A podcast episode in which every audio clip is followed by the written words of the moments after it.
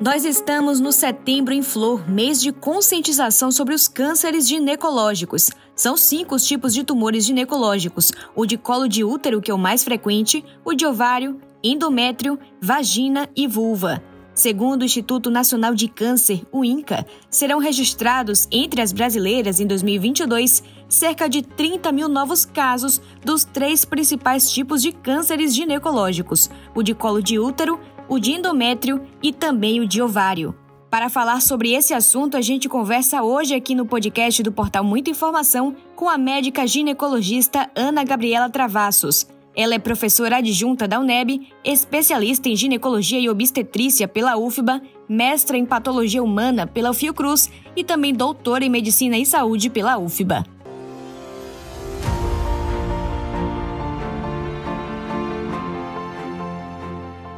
Doutora, seja bem-vinda ao podcast do Portal Muita Informação, tudo bem? Tudo bem, um prazer estar aqui com você. Vamos lá, doutora. Chama atenção o fato do câncer de colo de útero ser o mais frequente entre os tumores ginecológicos porque ele é prevenível. Na sua avaliação, quais são as causas dessas estatísticas tão elevadas? Interessante essa pergunta. É, nós temos um câncer que é, mata mulheres há tanto tempo e que hoje, além de ter tratamento, quando diagnosticado é, no início, né, ele também tem a prevenção através da vacina do HPV. Mas a gente tem alguns pontos nesse caminho que estão trazendo é, a persistência dessa estatística. Uma é a dificuldade de acesso ao rastreamento. Né? Então, o rastreamento do câncer de colo ele é feito através, atualmente através da citologia, ou Papa Nicolau, ou preventivo ginecológico, tem esses nomes uh, dependendo do lugar, aonde você coleta as células do colo do útero. Isso é um profissional de saúde que tem que fazer. E aí é preciso ir numa unidade de saúde e agendar esse horário, e isso tem dificultado uh, um pouco esse rastreamento. Que tem como objetivo identificar as lesões que aparecem antes do câncer e tratar essas lesões. E aí vem o segundo momento de uh, estrangulamento, que é quando você consegue fazer o preventivo e esse preventivo dá alterado, uh, não existem muitos serviços no nosso país que fazem o tratamento dessas lesões precursoras. Então, uma grande quantidade de mulheres ficam com esses exames alterados. É, por um tempo grande, rolando de um lugar para o outro sem conseguir o tratamento adequado. Então, esses dois pontos são, ah, eu diria, os pontos principais. São problemas estruturais e que precisam mesmo de, no caso, vontade política para resolver, né? Essa é uma das questões. Doutora, você pode explicar um pouco para a gente, para as nossas ouvintes, no que consiste o preventivo ginecológico e de que forma esse simples exame ele pode evitar o câncer de colo uterino? Esse preventivo ele foi inventado lá na década de 1940, né, lá no século passado, é, por um pesquisador chamado Papa Nicolau. E o nome ficou ah, em vários estados, ele é chamado é, dessa forma.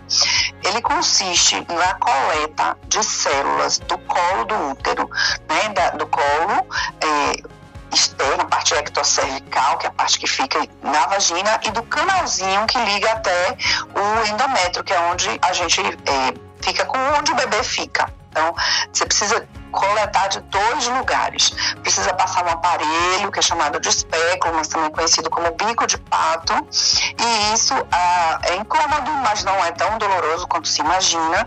Depende muito do cuidado que o profissional vai ter ao fazer o exame. E ele pode prevenir o câncer exatamente porque ele identifica as lesões precursoras. O câncer ele demora cerca de 10 anos para se desenvolver da primeira infecção lá do HPV, que é o vírus que está associado fortemente, poderíamos chamar de causador do câncer de colo do útero. Então, toda mulher que tem HPV vai ter câncer? Não. 80% das mulheres que têm HPV vão eliminar o HPV, mas um percentual vai evoluir para essas lesões precursoras, que são as lesões onde o HPV altera aquelas células, uma alteração primeiro mínima, inicial. E aí, se essas mulheres não tratarem essas lesões, uma porção, digamos 2%, vai evoluir para o câncer.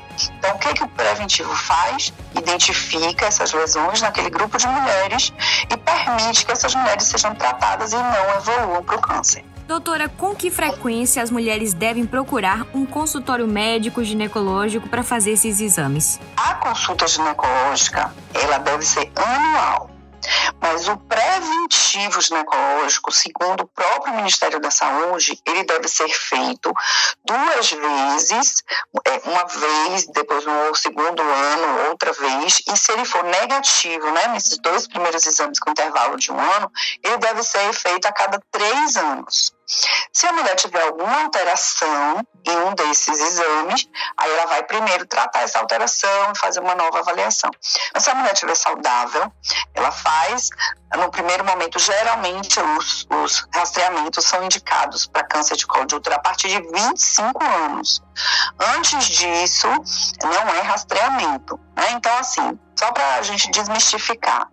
A consulta ginecológica ela tem várias motivações. Você pode ir no ginecologista para conversar sobre um caroço que você percebeu no seu peito. Essa é uma investigação a ser feita. Um corrimento genital, vaginal que você está percebendo. Para tirar uma dúvida sobre contraceptivo. Isso deve ser feito sempre que houver necessidade. Para o rastreamento do câncer, a gente tem alguns protocolos. Então, para o câncer de colo de útero, começa aos 25, vai até os 64. Nesse intervalo de um ano de um para o outro, os dois sendo negativos, passa a ser trianual. No caso do câncer de mama, a gente tem uma controvérsia no início. A Federação Brasileira de Ginecologia e de Mastologia recomendam iniciar o rastreamento do câncer de mama com 40 anos. É, e para o Ministério da Saúde recomenda os 50, tá? E eles vão até a 69 no caso do Ministério, 75 no caso da Febrasco. É, é, esse exame para o Ministério da Saúde é bianual, que é a mamografia, que é o exame de escolha para fazer o rastreamento de câncer de mama, e anual para a Febrasgo, a segunda mamografia também, o mesmo exame. Ficou confuso? Quer que eu não, ficou ótimo, deu para entender sim. Agora, doutora, falando então. sobre os sinais de alerta do câncer de colo de útero, quais são esses sinais?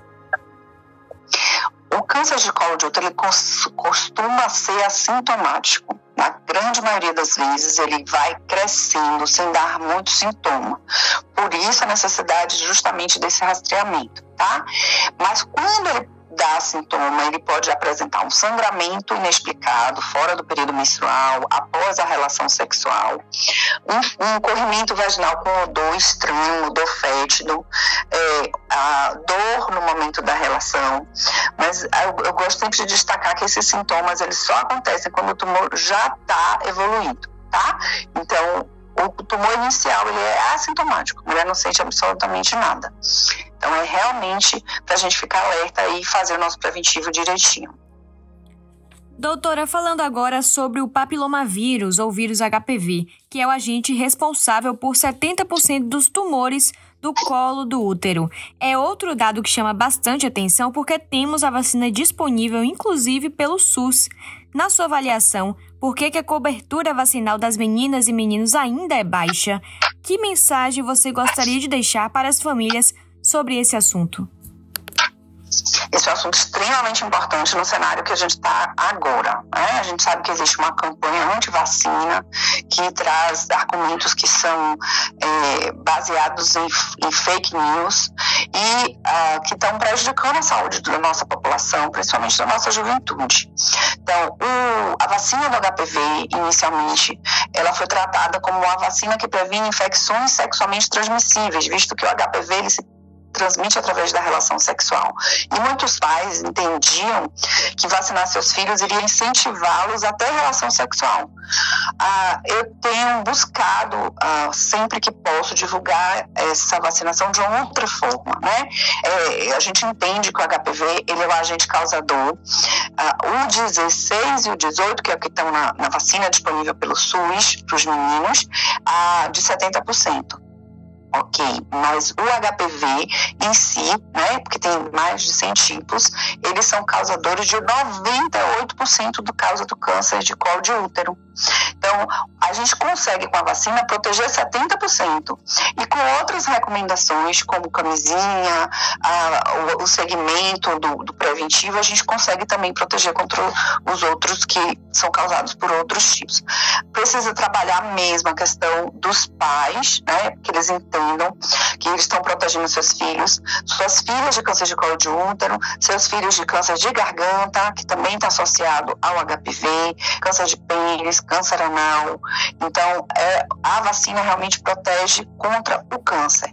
E eu acho que a gente precisa falar sobre isso, para que a gente é, aumente essa cobertura. Falando agora sobre o câncer de endométrio, doutora, ou do corpo de útero, é muito mais prevalente em mulheres pós-menopausa. É fato ou não que a reposição hormonal favorece o surgimento deste tipo de tumor e quais são os sinais de alerta para essa doença? O câncer de endométrio, ele aparece principalmente naquelas mulheres onde você tem uma multiplicação celular do endométrio. A reposição hormonal, ela só vai estimular esse crescimento se ela for feita de maneira inadequada. A gente tem na reposição hormonal habitual o uso do estrogênio e o uso da progesterona. O estrogênio ele estimula essa divisão celular e a progesterona ela reduz essa divisão celular. Então, aquelas mulheres que usam só o estrogênio podem vir apresentar essa alteração. Mas no momento que você usa a progesterona, você reduz esse risco. Então, o grande problema é que muitas mulheres que não fazem a reposição não se percebem em risco. E qual é o sinal maior, né, o alerta maior do câncer de endométrio? Endométrio é o sangramento genital. Então, aquela mulher que entrou na menopausa, que já tem mais de um ano, mais de dois anos, três anos, sem sangramento nenhum, e começa a sangrar de repente, este é um sinal de alerta. Importantíssimo. Ela precisa procurar a ginecologista para investigar. E se ela estiver fazendo a reposição, ela vai precisar fazer um segmento né, mais cuidadoso, anual, direitinho, justamente porque está usando o medicamento. Agora falando, doutora, sobre o câncer de ovário, que ele assusta muito as mulheres porque em geral é o mais agressivo e costuma ser descoberto já em estágio avançado. Algum tipo de exame que possa levar a mulher para um diagnóstico precoce se a doença não puder ser rastreada, diante de quais sintomas a mulher deve procurar uma ajuda médica? Infelizmente, a gente ainda não tem nenhum exame para o rastreamento do câncer de ovário. É um câncer silencioso também, é um câncer que está muito associado a alterações é, genéticas, muitas vezes, mas existe uma parcela grande de tumores de ovário que não tem relação nenhuma, nem com a genética, nem com a história da mulher, e que a gente é, não tem ainda nenhum, nenhum trabalho, nenhum cientista conseguiu identificar que exame seria, que proteína, que marcador para dar essa, esse, esse trabalho de rastreamento, essa prevenção. Os sinais de alerta são aumento do volume abdominal, a barriga começou a crescer de maneira estranha, parece que tem líquido dentro, tem que procurar um médico imediatamente.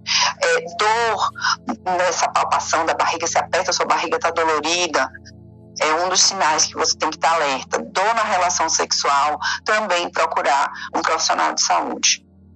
O exame físico que deve ser realizado durante a consulta ginecológica, então, quando a gente vai no ginecologista, a gente passa aquele aparelhinho do bico de pato para ver o colo do útero, o espéculo, e a gente faz o exame de toque vaginal.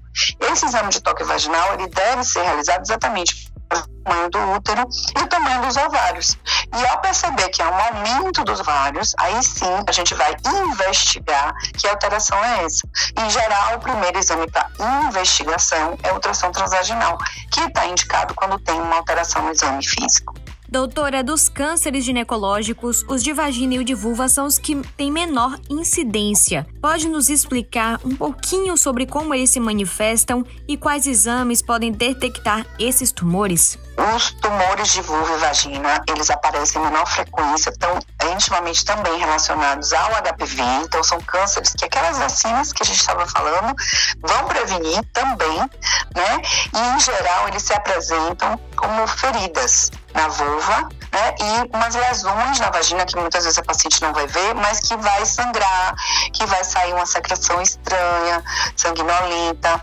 Então, ao perceber alguma feridinha na vagina, na vulva, é procurar o médico e ao perceber mais uma vez o sinal de sangramento ou um fluxo sanguinolento com cheiro estranho, também procurar o médico. São são os sinais mais frequentes. Em geral, o câncer de vulva e o câncer de vagina são mais frequentes nas mulheres mais velhas, mas a gente tem visto alguns casos é, em mulheres com mais de 40 anos principalmente de vagina, mas são cânceres bem raros, tá?